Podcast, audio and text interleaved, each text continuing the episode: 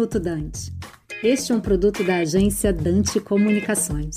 Desde 7 de fevereiro de 2022, o Brasil passa a integrar a lista de países aptos ao programa americano Global Entry. Os viajantes interessados já podem aplicar requerendo benefício que, uma vez aprovado, permitirá a entrada nos Estados Unidos de maneira desburocratizada. O programa é tido como uma facilidade aos viajantes frequentes, especialmente voltado aos executivos e investidores.